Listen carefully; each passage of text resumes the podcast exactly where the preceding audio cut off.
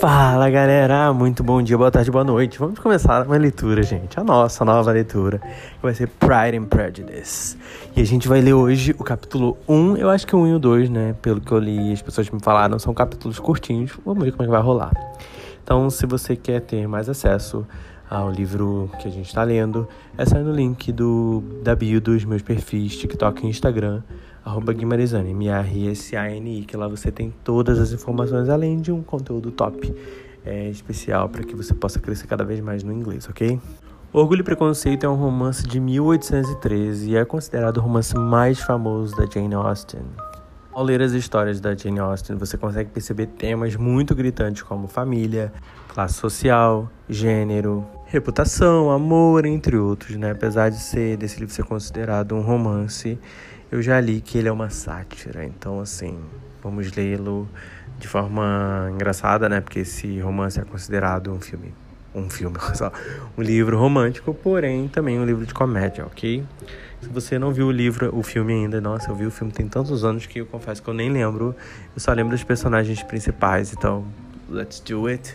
E vamos ver no que vai dar. Não se esqueça de que você é totalmente capaz de crescer na língua. Compartilhe com seus amigos, com sua família. E aí, mesmo ainda sendo assim, quase Natal, né? Vamos começar nossa leitura, porque eu já tô uns três dias de. Sorry. Eu já tô uns três dias parado, então não dá mais. Não dá mesmo. Quero ler e tô animado. Bora.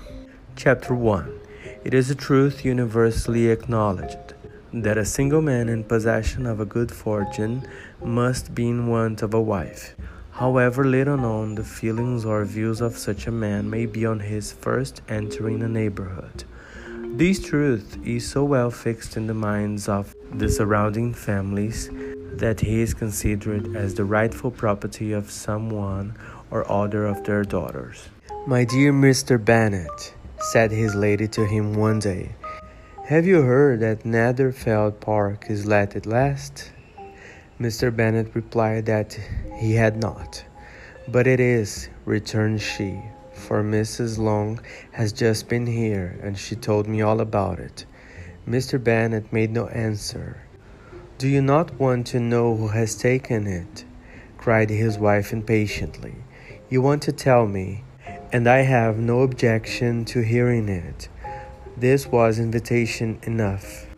Why, my dear, you must know, Mrs. Long says that Netherfield is taken by a young man of large fortune from the north of England, that he came down on Monday in a chaise and four to see the place, and was so much delighted with it, that he agreed with Mr. Morris immediately, that he is to take possession before Michaelmas, Michaelmas, case and some of his servants are to be in the house by the end of next week. What is his name? Bingley. Is he married or single? Oh, single, my dear, to be sure. A single man of large fortune. Four or five thousand a year. What a fine thing for our girls. How so? How can it affect them? My dear Mr. Bennet, replied his wife, how can you be so tiresome? You must know that I am thinking of his marrying one of them. Is that his design in settling here? Design? Nonsense! How can you talk so? But it is very likely that he may fall in love with one of them, and therefore you must visit him as soon as he comes. I see no occasion for that. You and the girls may go, or you may send them by themselves, which perhaps will be still better, for as you are as handsome as any of them, Mr. Bingley may like you the best of the party. My dear, you flatter me. I certainly have had my share of beauty, but I do not pretend to be anything extraordinary now. When a woman has five grown up daughters, she ought to give over thinking of her own beauty.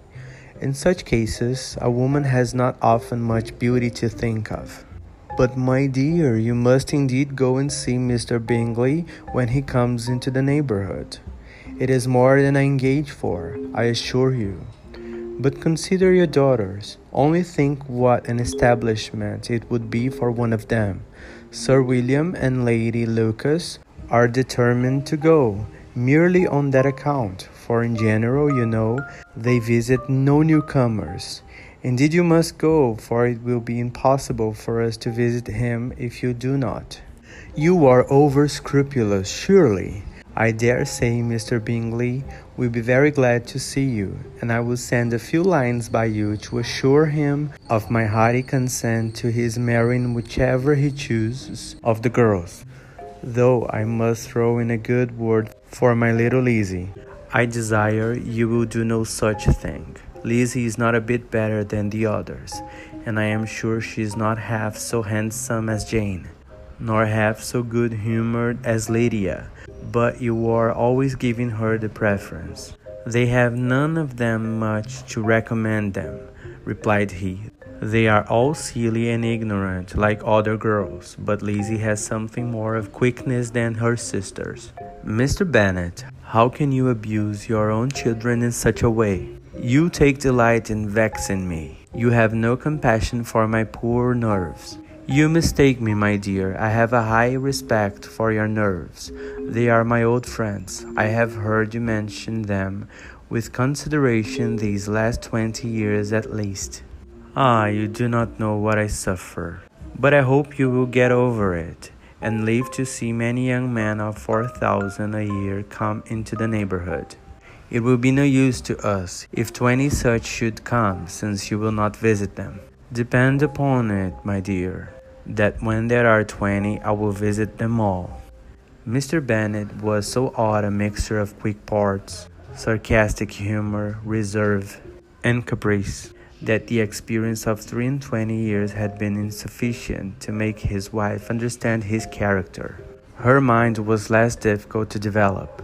She was a woman of mean understanding, little information, and uncertain temper.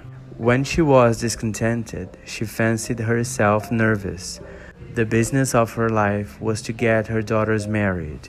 Its solace was visiting and news. Gente, vamos continuar. Super curtinho, então rola. Beleza? Chapter 2.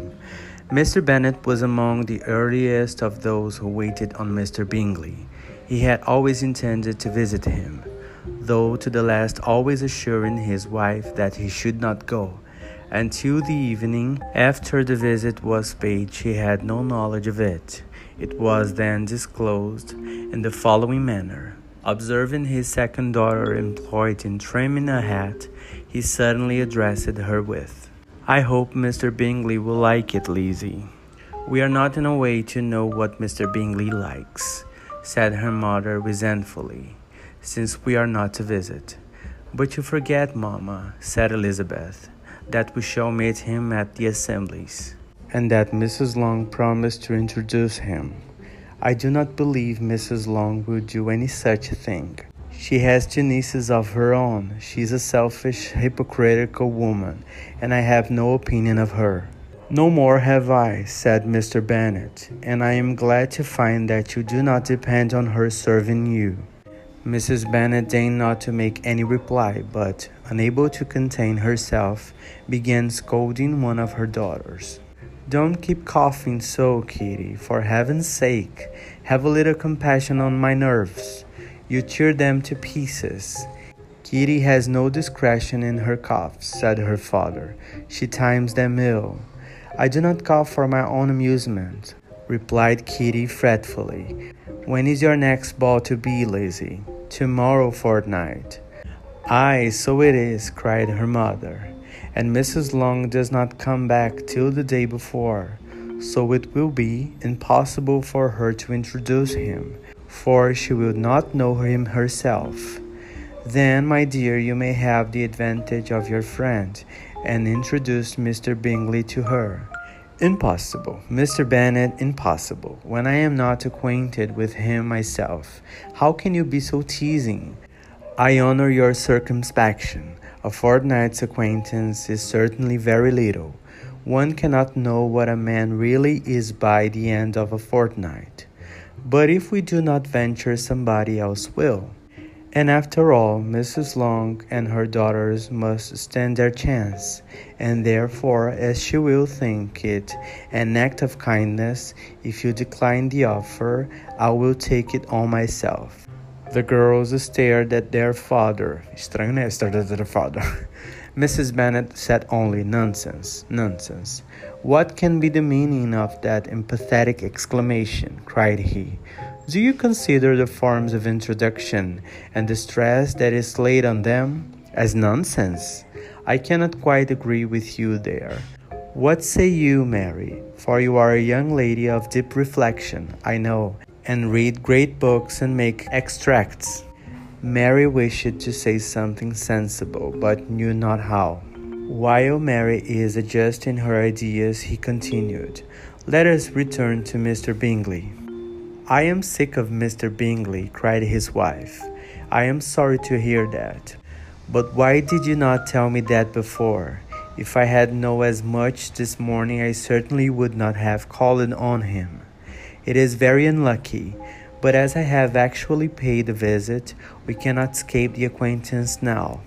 The astonishment of the ladies was just what he wished, that of Mrs. Bennet perhaps surpassing the rest, though when the first tumult of joy was over, she began to declare that it was what she had expected all the while. How good it was in you, my dear Mr. Bennet! But I knew I should persuade you at last I was sure you loved your girls too well to neglect such an acquaintance. Well, how pleased I am, and it is such a good joke too, that you should have gone this morning and never said a word about it till now. Now, Kitty, you may cough as much as you choose, said Mr. Bennet, and as he spoke, he left the room, fatigued with the raptures of his wife. What an excellent father you have, girl, said she when the door was shut. I do not know how you will ever make him amends for his kindness, or me either, for that matter. At our time of life, it is not so pleasant, I can tell you, to be making new acquaintances every day, but for your sakes we would do anything. Lydia, my love, though you are the youngest, I dare say Mr. Bingley will dance with you at the next ball Oh, said Lydia stoutly, I am not afraid, for though I am the youngest, I am the tallest. The rest of the evening was spent in conjecturing how soon he would return Mr. Bennet's visit, and determining when they should ask him to dinner. Gente, caraca, muito, muito de boa, muito de boa o livro, cara. tô achando assim, tranquilaço, tranquilaço. Acho que eu nunca li um livro tão fácil. Até agora, né? Talvez eu esteja me gabando too soon. Mas é isso aí, galera. Espero que vocês curtam e já estejam curtindo esses dois primeiros capítulos, né? Compartilhem com geral, sabe? Assim, divulga mesmo, porque é um trabalho super simples, mas que faz muita diferença. É uma técnica, né?